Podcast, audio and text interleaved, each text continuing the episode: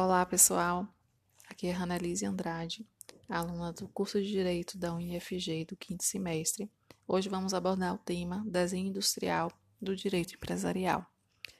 Em suma, desenho industrial é uma modificação no objeto que traz ele de forma diferente, mas não faz nenhum melhoramento, nenhum aperfeiçoamento.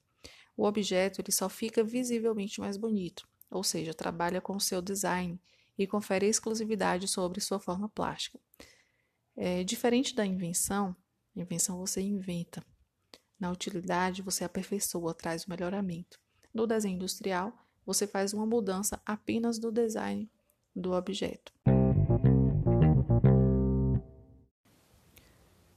Em relação ao seu conceito, segundo o artigo 95 da LPI, número 9279/96, desenho industrial é considerado a forma plástica ornamental de um objeto ou o conjunto ornamental de linhas e cores que possa ser aplicado a um produto, proporcionando resultado visualmente novo e original na sua configuração externa.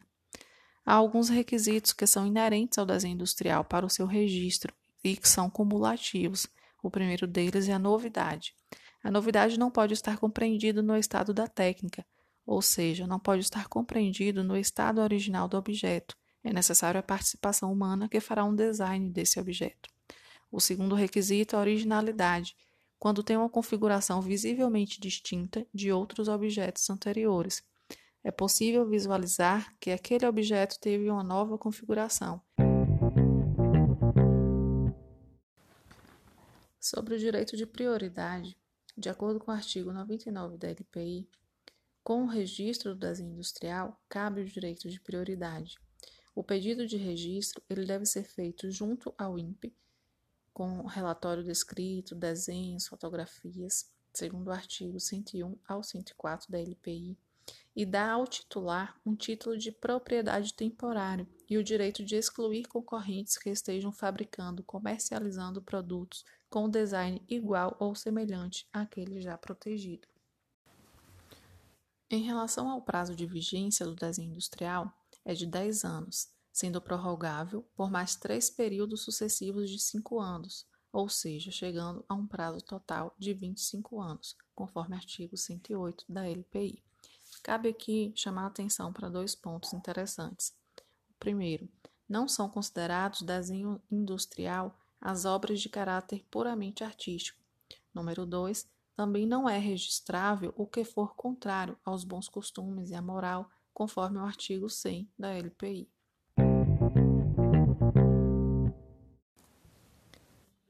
Tratando sobre a nulidade e os modos de extinção do desenho industrial, temos que a ausência de qualquer verificação prévia quanto aos requisitos da novidade e originalidade debilita a força do registro.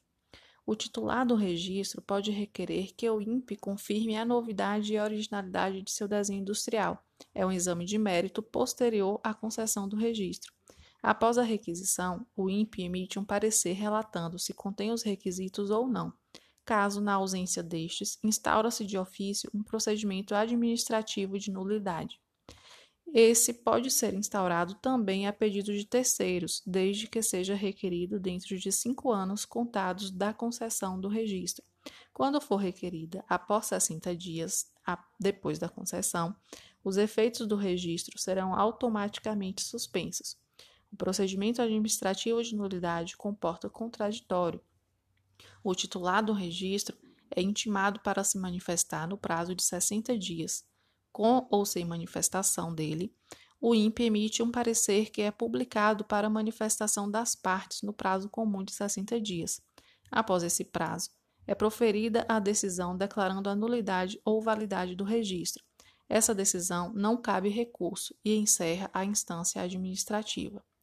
O registro do desenho industrial também se extingue pelo término do prazo de vigência, pela renúncia do titular, pela falta de pagamento das taxas devidas ou pela ausência de um agente domiciliado no país que tenha poderes para representar em instância administrativa ou judicial o titular domiciliado no exterior.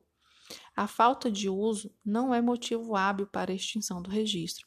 Os efeitos de nulidade retroagem à data do depósito do pedido do registro.